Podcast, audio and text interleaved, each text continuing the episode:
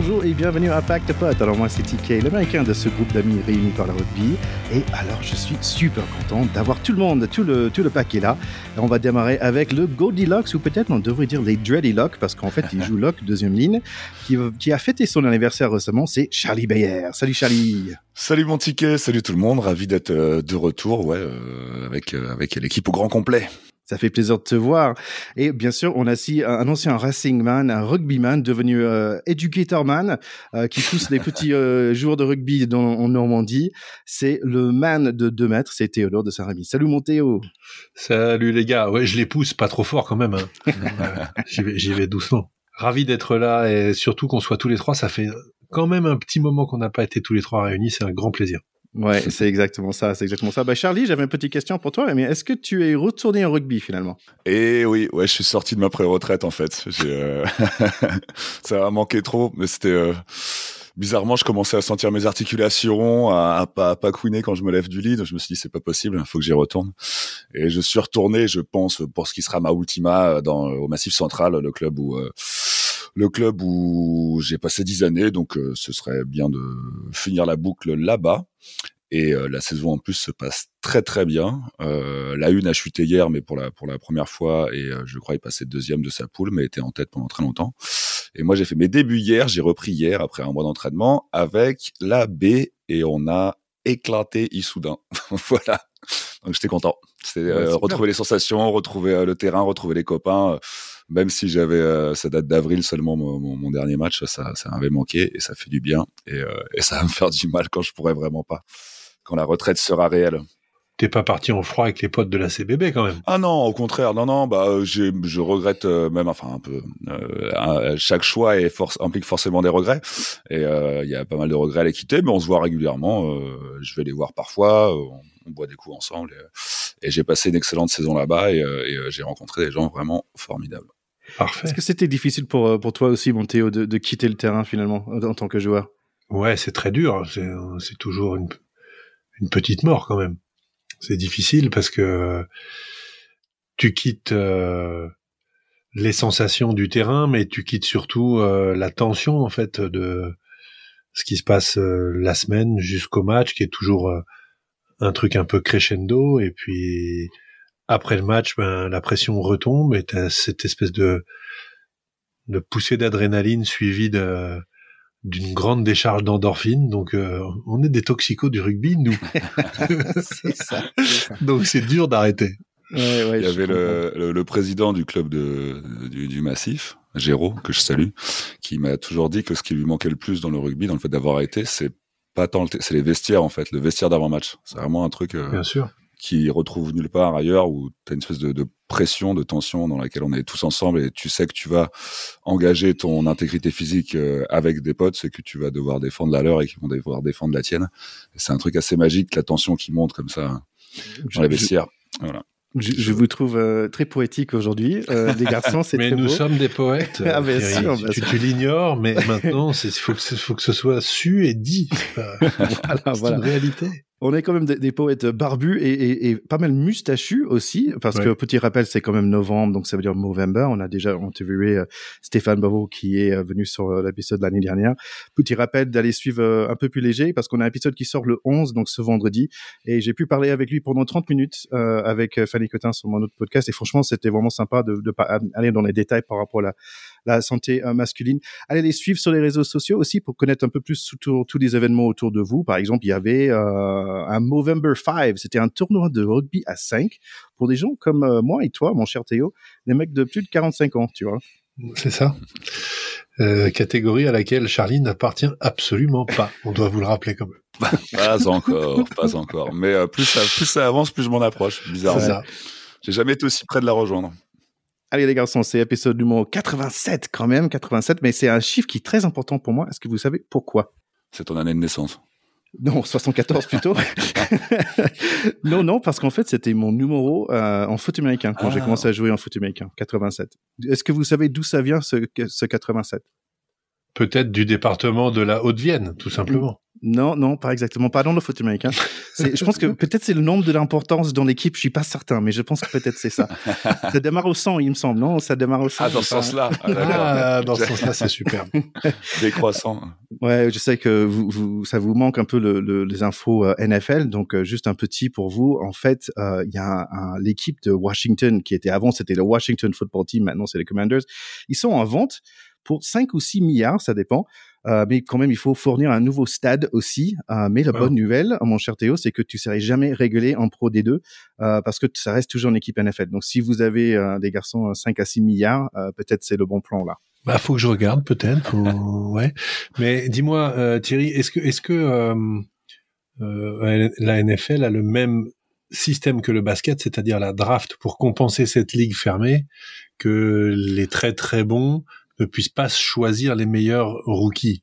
Oui, bien sûr, c'est exactement ça. C'est la même chose qui, qui existe. Mais je pense que NBA c'est beaucoup plus important. une seule personne peut carrément changer l'équipe. C'est un peu plus euh, difficile en foot américain avec une équipe de 53 quoi. Sauf Tom Brady. ça, dépend. Pauvre Tom, il c'est pas son année. Tiens, petit truc, dernier truc un peu différent comme ça, mais en fait, c'était un, un combat de boxe. C'était Sonny Boy Williams qui a fait son neuvième combat, 37 euh, ans contre un Mark. Euh, en fait, c'était un peu moi contre toi parce que Mark Hunt, qui a 48 ans que moi, il, il me ressemblait pas mal. Ou toi, euh, je pense que Charlie, tu ressembles un peu plus à Sonny Boy Williams que moi. C'est Mark Hunt, on va dire un plus petit, un beaucoup plus rond, mais Divine qui a gagné. Eh bien, c'est Sonny Bill Williams a perdu et c'est l'ancien champion UFC euh, qui, euh, qui, euh, qui, a gagné sur TKO. Ah, KO carrément ouais. ouais. Donc bravo à Mark Hunt pour ce, ce, dernier combat de sa carrière euh, et euh, bonne continuation à Sonny Boy Williams. Mais si on reste un peu aux États-Unis, mon ticket, je t'avais envoyé un, une petite info qui, bon, parce que j'avais pensé à toi parce que ça, ça concerne ton, ton tendre pays, mais il y a un système de draft en rugby aussi maintenant aux États-Unis. Oui, c'est vrai, ça existe. En fait, il y a un problème, c'est pas sûr si vous vous souvenez, mais il y a deux équipes qui sont, en fait, ils sont interdits de jouer cette année. C'est des, c'est des LA Guiltinis et des Austin Gilgronis parce qu'ils ont un peu joué un peu trop avec des chiffres en embauchant plein de personnes et vous avez, ils avaient pas droit. Ils avaient pas compris de salary cap. Donc, en fait, tous leurs joueurs doivent être, il y a une autre équipe qui va venir en Chicago et des autres joueurs, d'un coup, ils sont draftés par Chicago. Ils ont pas trop de choix sur le contrat. C'est un truc qu'il faut lire un petit, petit peu sympa, très sympa pour les joueurs. Ah, parce que d'un coup ils étaient dans un contrat euh, à LA et d'un coup il doit aller à Chicago par exemple euh, sans sans renégociation ou quoi que ce soit c'est assez c'est assez difficile pour eux. C'est pas le même climat non plus. C'est ce que j'allais dire. Oui c'est ça c'est moins beau. Ça a acheté un froid. les, les budgie smugglers c'est pas pour en Chicago quand même. Allez on parle rapidement de, de rugby league parce qu'on a eu Tony Dugan qui est venu plusieurs fois pour nous parler de, de ce, ce tournoi. Euh, en fait donc on est dans les demi-finales ce week-end. Il y aura Australie contre Nouvelle-Zélande et Angleterre contre Samoa. En fait Samoa qui est un peu surpris euh, Tonga. Euh, en, les battant dans, les quarts de finale. Euh, je sais pas, Théo, est-ce que toi, tu as un petit, un petit truc? Qui va gagner dans ces quatre équipes-là? Allez, moi je je m'y connais tellement mal en rugby à 13 que j'ai envie de mettre un billet sur la vraie surprise. Ce serait sympa de faire gagner les Samoans, mais je pense que c'est la grosse cote. Voilà. je pense aussi, je pense aussi. Pour les filles, euh, nos françaises, ils ont commencé à jouer aussi rugby à ligue, mais ça, ça va pas trop bien pour eux quand même parce qu'ils ont joué deux, ils ont contre Nouvelle-Zélande, c'était 46 à 0 et contre Australie 4, 92 euh, à 0. Donc c'est des matchs qui fait un peu mal ces deux-là. Euh, bonne nouvelle quand même, c'est que ça va mieux côté rugby fauteuil.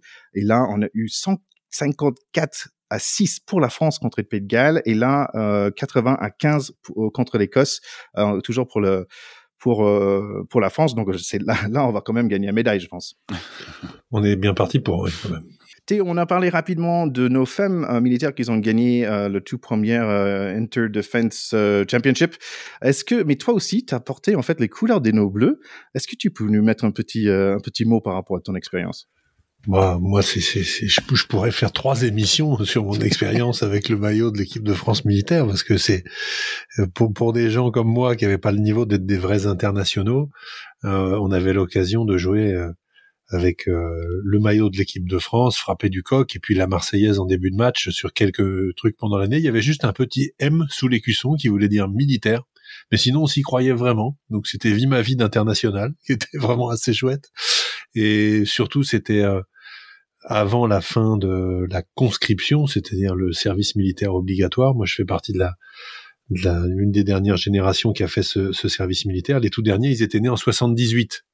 Moi, je suis né en 74, comme toi, mon cher Ticket, et comme j'avais fait quelques études laborieuses, mais qui m'avaient néanmoins pris un peu de temps, bah, j'ai fait mon service militaire avec des mecs de 78 Et on a passé une année, dix mois exactement, à s'entraîner et à représenter la France dans des compétitions internationales ou des compétitions contre des pays qui qui étaient un peu plus faibles et ne pouvaient pas jouer contre la vraie équipe de France. Donc on avait joué contre la République tchèque, la Pologne, euh, des équipes comme ça. On avait été euh, en Irlande, on jouait contre des militaires, en Écosse, joué là contre des équipes de, de clubs ou de provinces. Et puis on a fini en fanfare en allant en Afrique du Sud pendant trois semaines. Ah, Donc euh, voilà, j'ai vraiment vécu une vie d'international, euh, fait tes tournées, fait tes matchs internationaux, écoute la Marseillaise, mets le maillot bleu, enfin vas-y quoi. C'était absolument fantastique et ce qui était assez génial dans cette équipe, c'est que comme on avait assez peu de matchs dans l'année, peut-être une dizaine, euh, mais qu'on vivait ensemble toute l'année, il y avait vraiment un esprit de, de, groupe et de corps et une énergie collective euh, extraordinaire, puisqu'en plus c'était des rendez-vous euh, avec le maillot bleu, donc euh, ça, ça, dépassait tout ce qu'on pouvait euh, attendre, je crois. Voilà, donc très très grand souvenir. Je peut-être qu'un jour on pourra faire une émission dédiée sur notre génération. Ça s'appelait les Beretas, mais je ne dirai pas pourquoi aujourd'hui. C'est une trop longue histoire. okay. tu le gardes pour la Garde ça pour, l'épisode. Ouais, c'est une très bonne idée. Ça me, franchement, ça me donne envie. Allez les garçons, euh, on a encore, comme toujours, c'est un vrai plaisir de, de, de, de, vous voir. On a encore énormément de, de rugby pour aujourd'hui. Allez, on va parler de la France. Est-ce qu'on est prêt On y va? Oui, monsieur. On est chaud.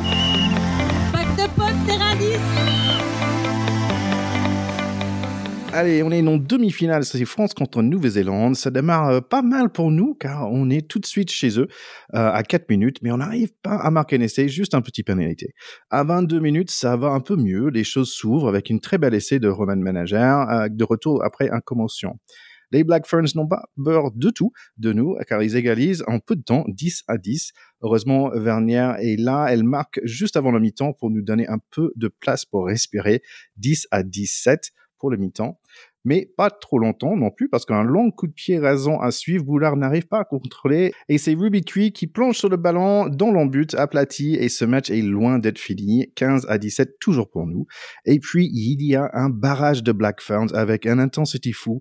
Pendant au moins 6 minutes, ils vont faire souffrir notre défense avec un attaque constant pour nous faire craquer. Leur force contre notre force, attaque contre défense, on tient, on tient, on tient juste. Mais ce stratégie finit par payer finalement. Pénalité contre nous et les Black Ferns passent devant. 62 minutes mêlée gagnée par les Black Ferns. On est encore sous pression immédiate. Encore un autre pénalité contre nous. 25 à 17. Maintenant, il faut marquer deux fois parce qu'il y a 8 points d'avance. Les célébrations commencent un peu tôt pour les fans des Blacks car NDI et Jacquet entrent et on a une réponse immédiate par euh, manager encore, 25 à 24. On a 15 minutes à jouer, un petit point derrière, mais ND1 n'arrive pas à se baisser pour un plaquage et carton jaune contre nous. Ça a l'air un peu cuit pour nous, mais il manque toujours un petit point. Trois minutes à jouer pour les Bleus, on tente tout, mais maintenant c'est les Blacks qui sortent le gros défense. Ah ah, plaquage haut sur Socha, pénalité pour nous, le coup de pied pour la gagne à 79 minutes. Caroline Drouin face au poteau, mais c'est raté, la pauvre. Quel dommage cette défaite, mais un victoire quand même méritée par les Black Ferns. Je pense qu'on peut difficilement imaginer un scénario plus cruel quand même. C'est terrible le sport, ce que ça, ce que ça génère comme euh, comme joie et aussi comme tristesse tout simplement, euh, parce que je pense que les filles étaient euh, absolument effondrées et il y avait de quoi. C'est des regrets éternels. Elles vont trimballer ça toute leur vie. Je parle même pas de la du désastre euh, pour Caroline Drouin qui a mis 50 000 pénalités comme ça et qui rate celle-là. C'est c'est c'est ce que le sport fait de de pire aussi en déception, je trouve. Euh, et ça raconte un peu, je trouve, l'histoire du rugby français contre le rugby britannique. Tous ces matchs, ces dizaines de matchs avant cette génération dorée où on avait l'impression qu'on pouvait passer, où ça venait mourir à rien du tout et j'ai l'impression que nos filles elles sont là-dedans en fait. Donc c'est je sais pas quoi dire tellement je suis triste pour elles. Voilà. Ouais le, le lien avec la génération dorée moi j'ai pensé j'ai pensé à la, à la, finale de 2011 et, euh, et de la pénalité de la gagne à la fin loupée par Trinduc. C'est c'est en effet des scénarios euh, durs. Après comme tu dis euh, la, la buteuse va s'en vouloir et ça va sûrement l'écouter des nuits blanches mais mais le, le match ne se joue jamais. Sur ces trois points là euh, elles ont, euh, je trouve que c'est dommage parce qu'elles avaient les les néo-zélandaises, bien que bien que très fortes, étaient quand même à leur portée. Euh, je trouve qu'elles n'ont pas joué leur plein jeu sur ce match. Euh, qu'elles auraient pu, qu'elles auraient pu, euh, elles, elles, avaient, euh, elles avaient les ressources pour jouer beaucoup mieux. Et du coup, mourir, mourir à un point, c'est, c'est vraiment dur. On, y a, on y avait tous cru. c'est marrant, j'étais surpris parce que les, les Black Ferns étaient largement favoris par 7 points, il me semble. Euh, donc j'étais un peu surpris à ce niveau-là, mais parce que on, tenait vraiment. Euh, en parlant d'autres surprises, parce que quand même moi, je sais pas pour vous, mais moi j'étais assez surpris de perdre ce match malheureusement. Mais Canada a plutôt bien fait face euh, contre Angleterre. Euh, donc en fait, on va avoir ce match euh, contre Canada.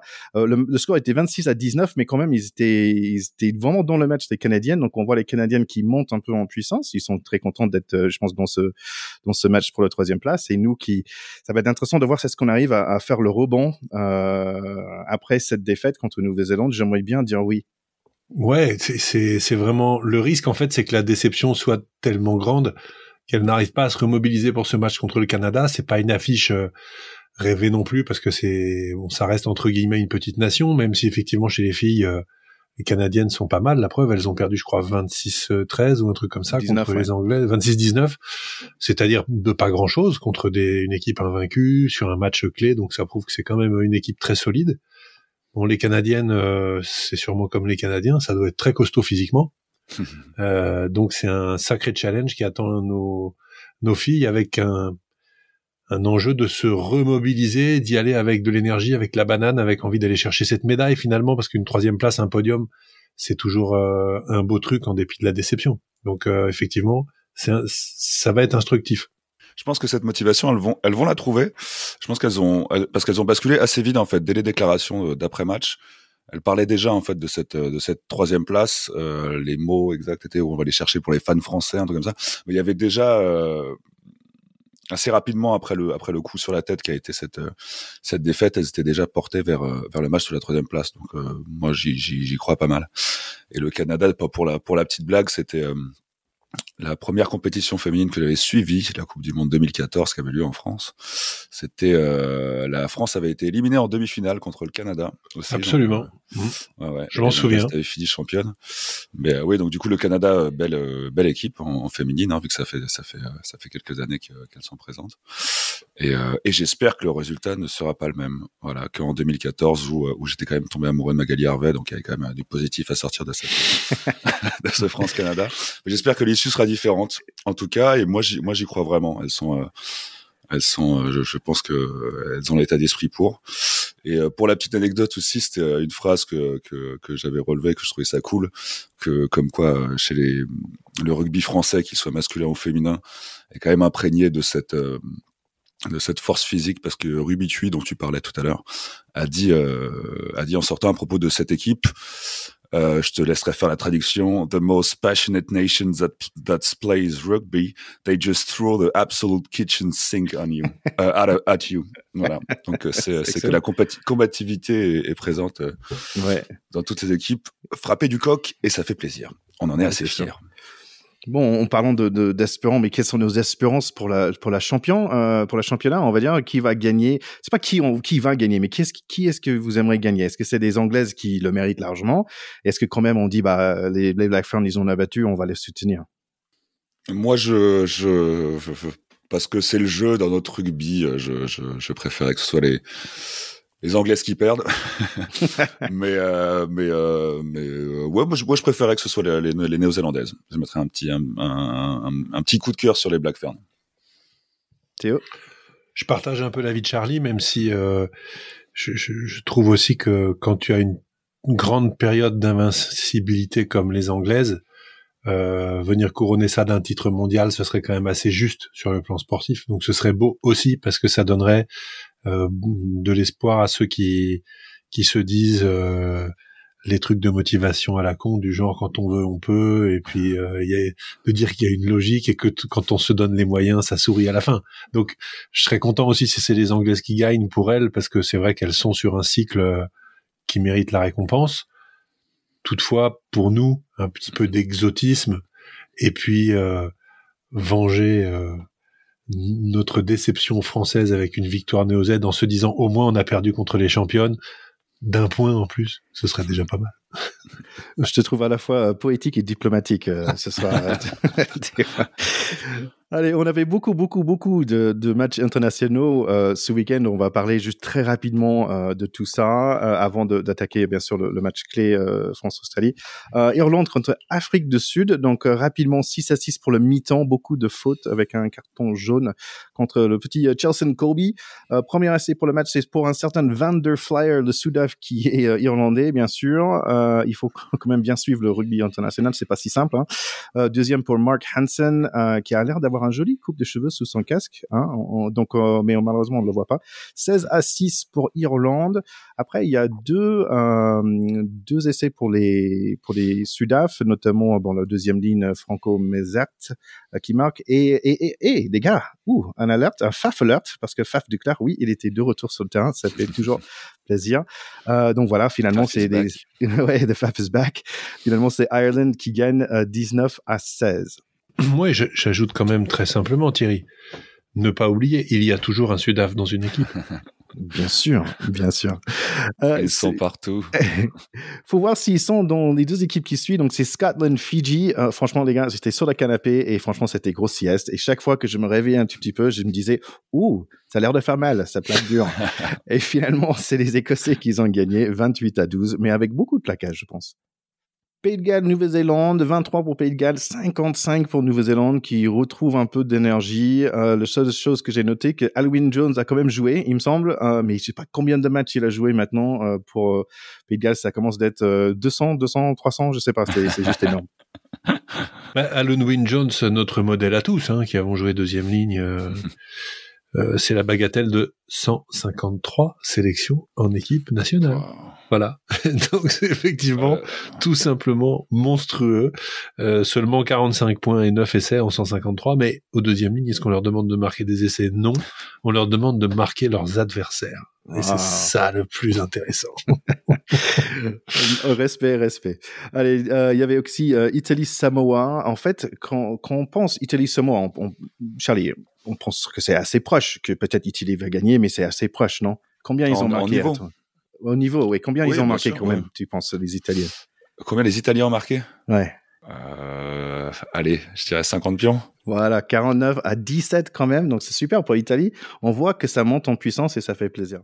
Finalement, en Angleterre, Argentine, on est 16 à 12 pour le mi-temps, toujours pour euh, l'Angleterre. Euh, après, il y a un très bel essai à 45 minutes et Argentine prend l'avance.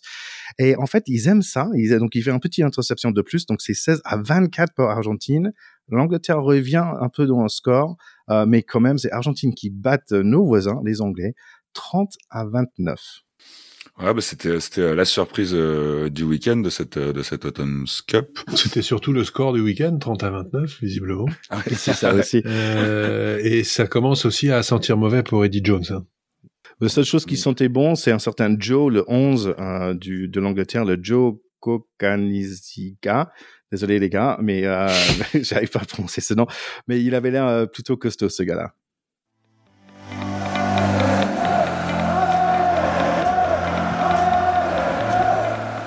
on va parler de France-Australie, notre match à nous. Et oh oh, le match démarre avec un gros, gros mêlée qui soulève notre pack carrément. Les Wallabies, ils commencent 3-0. Heureusement, Tony Ramos, il église tout ça tout de suite. Il a l'air d'être un peu en jambes ce soir. On envoie du lourd devant, mais c'est quand même solide en face. Greg Aldrit nous gratte un ballon et Ramos nous ajoute 3 points de plus, 6 à 3. Ça devient 6 à 6 après un faute contre Antonio que j'ai pas compris. Énorme séquence pour l'attaque euh, des Bleus, beaucoup de solidité entre nos avants. Olivion marque un essai, mais l'épicé Jaco Pepper, il l'annule. Pas grave quand on est monté en confiance un peu trop peut-être, car les Wallabies nous livrent un essai malheureusement magnifique de 95 mètres 6 à 13 pour eux. Le match se chauffe un peu, les Australiens aiment jouer le ballon en main, on est un peu juste au niveau de la défense et notre jeu de pied n'est pas décisif. Mais on continue à pousser et aller vers l'avant, même si on est un peu moche au niveau de forme, le corps il est là. Olivion et Aldrit sont vraiment en forme, Flamand est très présent aussi, les Australiens commencent à faire des petits fautes. 9 à 13 devient 12 à 13 un petit moment de magie juste avant le mi-temps. Marchand marque un essai qui démarre par notre défense. Ramos tape les transformations et Javko Pepper ne change pas d'avis. C'est bon, 19 à 13 à la mi-temps. Deuxième mi-temps, on échange des pénalités, mais on voit que la France commence à gagner des mètres en, attaque, 22 à 16. Flamand nous pique un touche, notre attaque commence à rouler de façon sympa, mais petit coup de pied inutile. 53 minutes, il y a pas mal de finishers qui entrent en jeu, et les Wallabies sautent sur une occasion, un petit essai dans le coin, ils passent devant 22 à 23 pour eux. D'un coup, on a moins d'impact et moins de précision. 67 minutes, on perd par 4 points temps fort pour nous. On choisit le penalty touche deux fois à la suite. Adrit perce, mais il perd le ballon dans le but.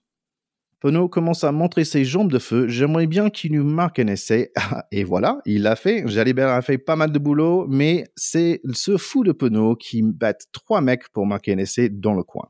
30 à 29, car apparemment les coups de pied, ce n'est pas la force de la France aujourd'hui. On rate la transformation. 30 secondes nous restent, et oui, on arrive à donner le ballon à nos invités, car on est très poli mais Dante arrive à provoquer la pénalité de la gagne. Bravo à nos Bleus pour ce onzième victoire de la suite. Thierry, je te trouve sévère quand même quand tu dis que c'est pas le jour de nos coups de pied. Euh, Thomas Ramos, on va y revenir, il en rate deux, mais il en rate deux qui sont pas très importants et euh, les six ou sept qu'il met sont très autoritaires euh, à des moments où on n'était pas au mieux et où sa régularité au pied nous a maintenu à flot et à proximité au score. Donc euh, je, je suis pas d'accord avec toi sur le fait que le jeu au pied, en tout cas pour aller entre les perches, était, était pas bon. Je trouve que Ramos a excellé dans ce domaine. On a 79e minute et il était pas bon, on va dire, pour les deux équipes. C'était en tout cas très agréable de retrouver nos Français euh, depuis euh, depuis un petit moment.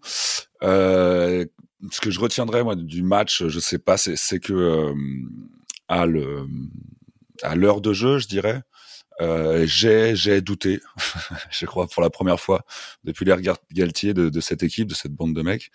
Euh, il commençait à y avoir des, des, des, approximations, il y a eu des petites fautes, des petits en avant, et euh, je me suis demandé si euh, c'est toujours encensé leur encensé leur mental. Et je me suis dit, je me suis demandé si j'étais pas en train de voir ce mental fléchir un peu. Heureusement, heureusement, l'issue du match euh, euh, relance la confiance. Euh, le record brisé de 1937 ou de, de, de nombre consécutif de victoires pour l'équipe de France, ça fait 11 victoires à la suite, c'est formidable. Donc on, retourne un peu dans cet élan.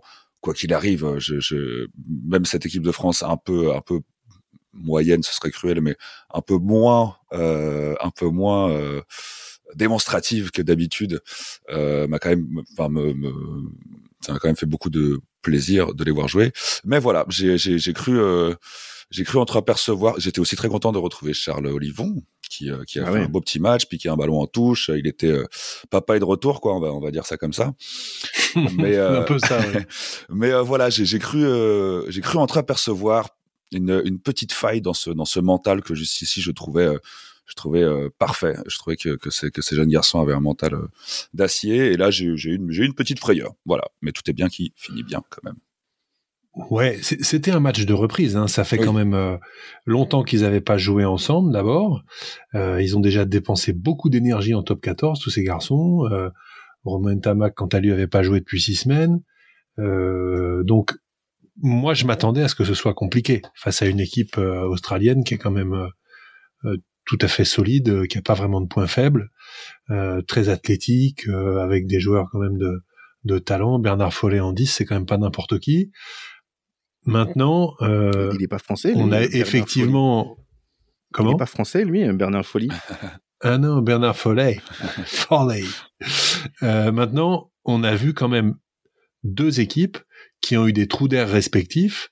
Il y a eu quand même l'essai qu'on marque juste avant la mi-temps, les Australiens sont incroyablement euh, naïfs de, de, jouer ce ballon, alors que s'ils vont en touche, tout le monde rentre à la mi-temps et ils tournent euh, à plus 6 euh, et ils prennent un essai un peu casquette quand même. Donc ça c'est quand même un peu surprenant.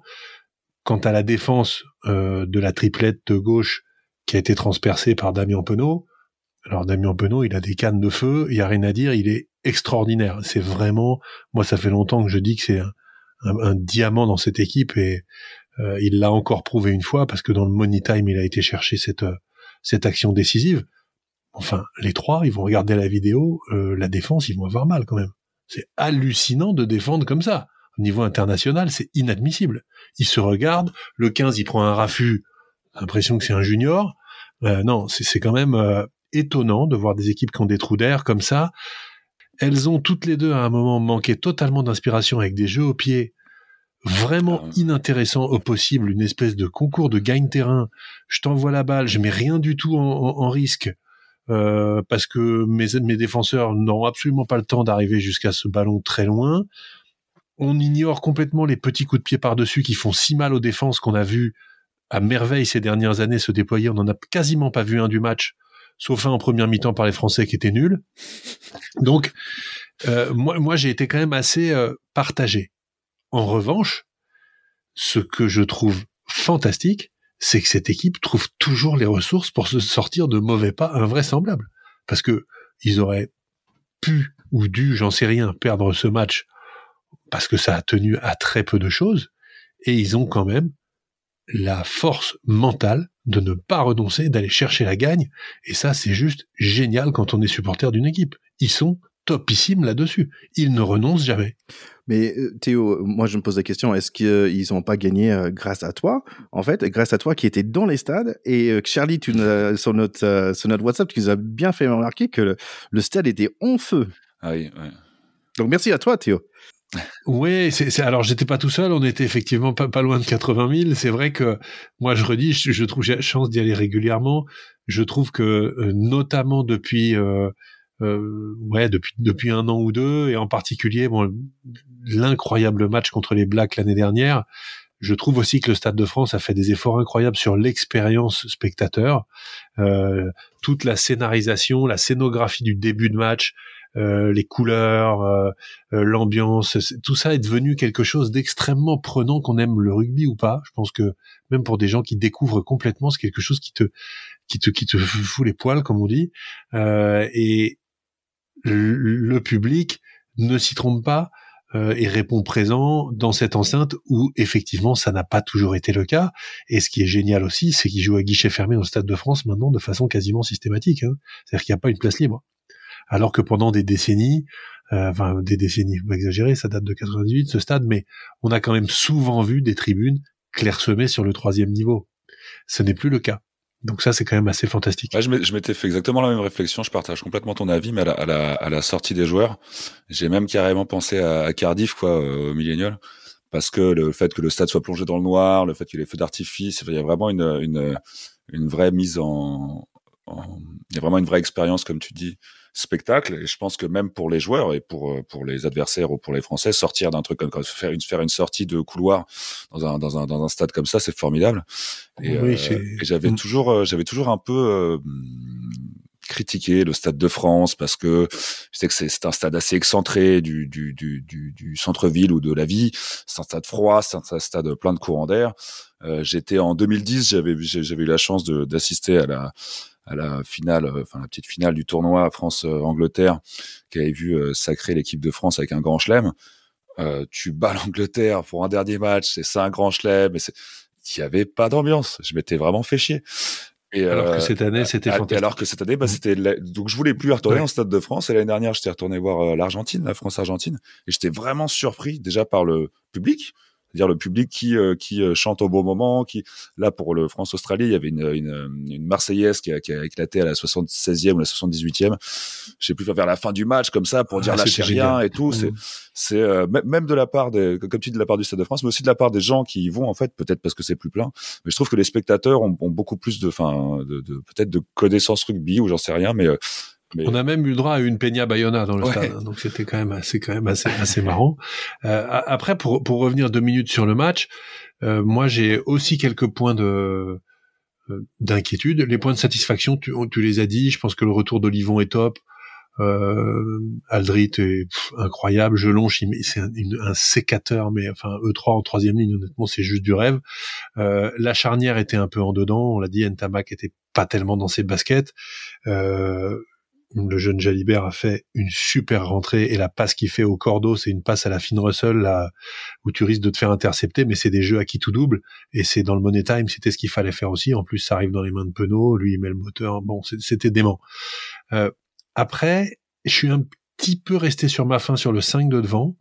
Euh, j'ai trouvé Uni Antonio un peu emprunté. Bon, les deux premières percus qu'il fait pour aller faire du dégât, faut dire qu'il tombe sur Toupou, ah qui est quand même énorme et ça a fait flop. C'était un earthquake. Chaque fois, c'était pas bon. Ah ouais, c'était pas bon du tout. Fallait pas être entre les ah deux parce que là, c'était opération crêpe bretonne. Euh, et, et, euh, et je suis un peu préoccupé par l'état de forme de mon, mon cher ah Cameron Walkie, euh, qui est qui a pas du tout pesé. Je le trouve en dedans par rapport à ce qu'il était l'année dernière.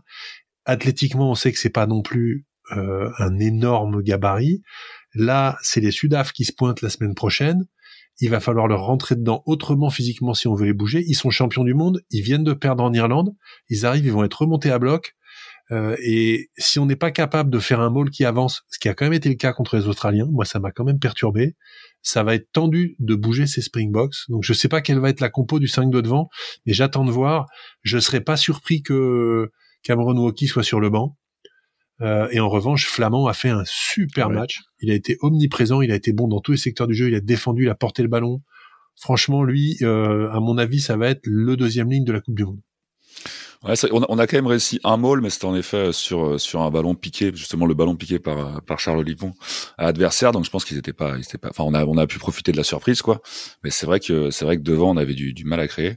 Et je partage ton. Moi, Woki me fait beaucoup de peine parce que même au Racing, c'est c'est euh, au Racing, c'est pas ça non plus cette année. Il a pas trouvé ses marques. C'est plus, c'est plus le joueur qu'il était. Et, euh, et je pense que ça doit être assez difficile pour un pour un joueur euh, qui avait atteint son niveau de de se de pas de pas réussir quoi, d'être d'être d'être dans cet échec. Et je partage aussi ton donc euh, donc je je m'inquiète pour lui sans du tout le détester. Ça me ça me fait beaucoup de peine qu'il qu'il n'arrive pas à retrouver son niveau. Et je suis sûr que ça reviendra. Et je partage ton inquiétude sur sur l'Afrique du Sud parce que parce que devant ça va les Sud-Africains sont devant très solides. Euh, ah comme bah, tu dis, là, je pense qu'ils vont arriver avec en plus un, un ego euh, piqué et, euh, et euh, ça risque de saigner assez fort à Marseille, quoi. Voilà.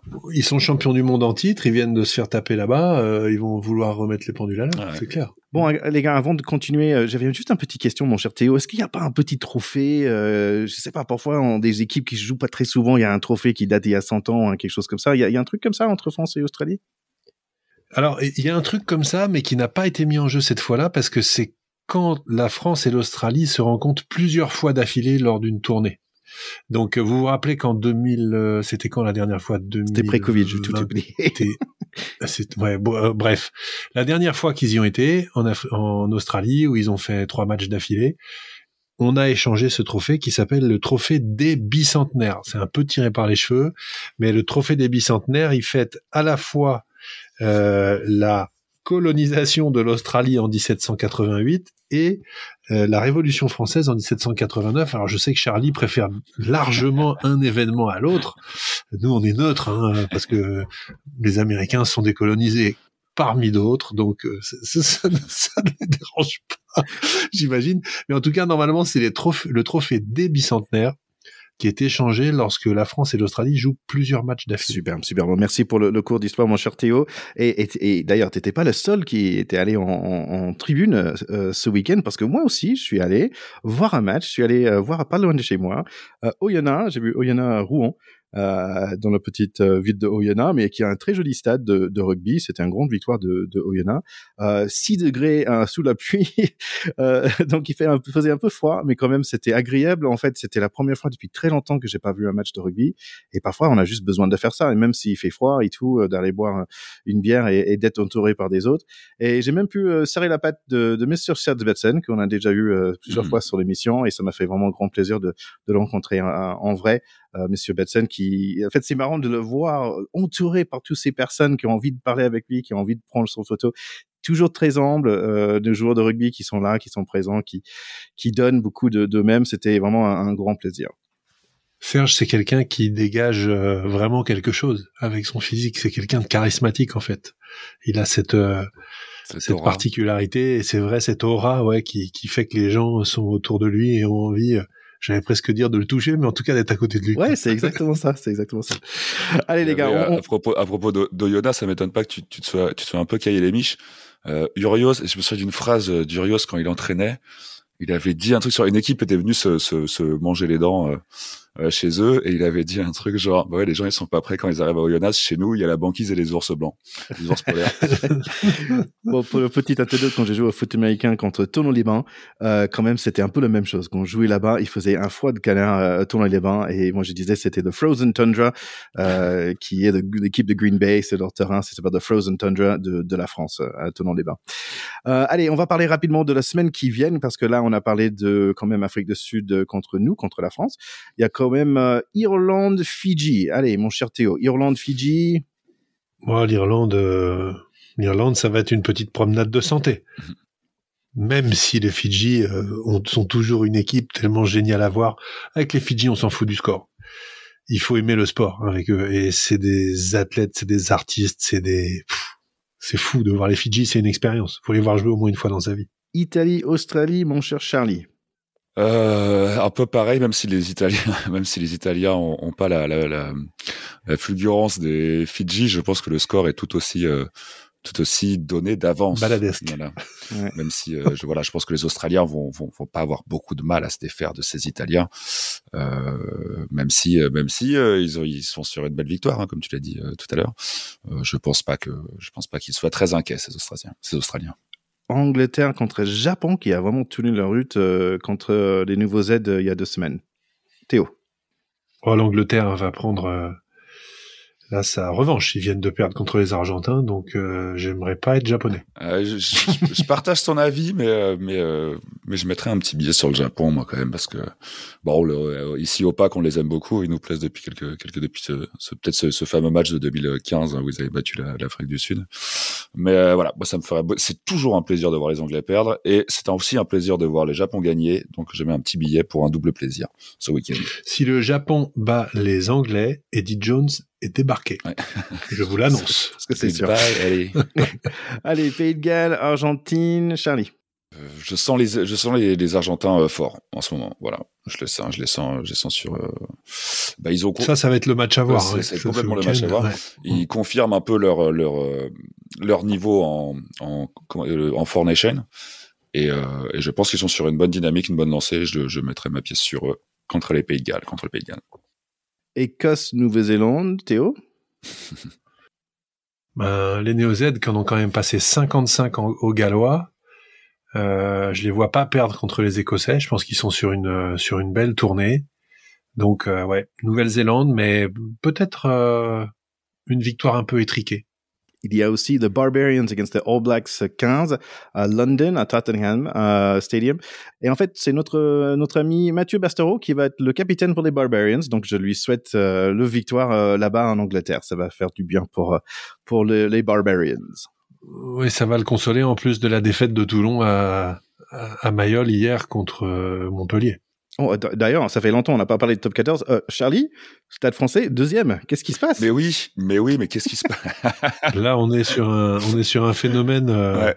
intersidéral. Euh, oui, intersidéral. C est, c est, je suis le premier choqué aussi, mais d'un autre côté, c'est quand même assez Stade français, quoi.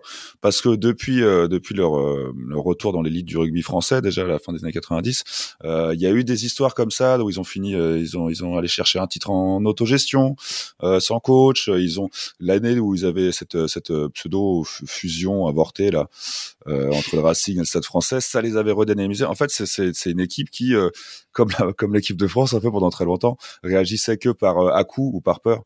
Et là, cette histoire de, d'avoir écarté Gonzalo Quesada, je pense que c'est un joueur qui est, c'est un, coach qui est suivi, aimé par ses joueurs, et je pense que ça leur a ça donnait un espèce de d'élan, d'allant, qui font qu'ils sont sur cette cette belle dynamique. En plus, c'est un club qui aujourd'hui, lors des des fenêtres internationales, ça lui profite plutôt, puisque puisque on en a peu.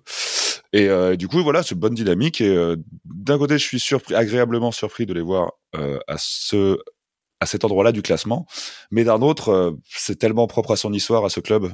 Donc, euh, enfin bon, la saison va être longue. La saison va être longue, évidemment. évidemment. Mais c'est bien d'engranger des points avant l'hiver. Bah, de bonnes nouvelles, les gars. Euh, intersidéral, c'est un autre mot que je ne comprenais pas. Hein, donc, c'est un, autre, nouveau apprentissage pour moi. C'est toujours bien, les gars, que vous m'aidez avec mon vocabulaire euh, français. C'est superbe. Un mot de plus dans ton dictionnaire.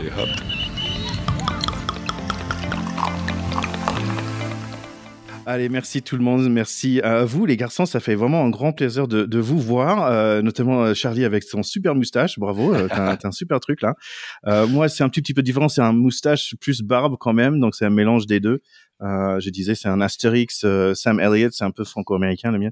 Donc, euh, si vous êtes euh, si vous êtes curieux, allez regarder Movember, c'est fr.movember.com ou écoutez le 11 novembre l'épisode un peu plus léger où je parle avec Stéphane Beaumont par rapport à ça. C'est très important, les gars, on prend soin de nous. Euh, et c'est tout ça. Movember, c'est pas juste les moustaches, c'est aussi la santé masculine. Donc c'est super important à ce niveau-là. Vive Movember. Il y avait, je, je, sais pas si, je vous invite à aller regarder. Il y a Ryan Reynolds qui a justement pour sensibiliser aussi à, ces maladies-là, euh, qui a mis en ligne sa coloscopie. Donc voilà, je, je vous invite à, je vous invite à aller voir de façon très drôle évidemment parce que c'est un mec drôle, mais ouais, voilà, c'était. Oui, puis après, après avoir vu la, le, le, film euh, palpitant dont vient de parler Charlie, n'oubliez pas d'aller liker tout ce que vous pouvez liker sur nos réseaux sociaux, sur Instagram, sur Facebook, sur Twitter and so on. Vous ferez plaisir à notre ami TK et à son pack. Ouais, n'hésitez pas aussi à donner des avis. On aime bien, on aime bien avoir vos retours sur sur les émissions qu'on fait. Et euh, c'est toujours agréable d'avoir d'avoir des, des, des petites critiques ou des petits avis. Donc n'hésitez vraiment pas à commenter, à nous dire euh, ce qu'on a loupé, ce qu'on a dit bien, ce qu'on a dit mal. Allez, très bien les garçons. À très bientôt. Ciao, ciao. Allez, salut, bye bye. Salut les gars, ravi de vous avoir revus. À la semaine prochaine.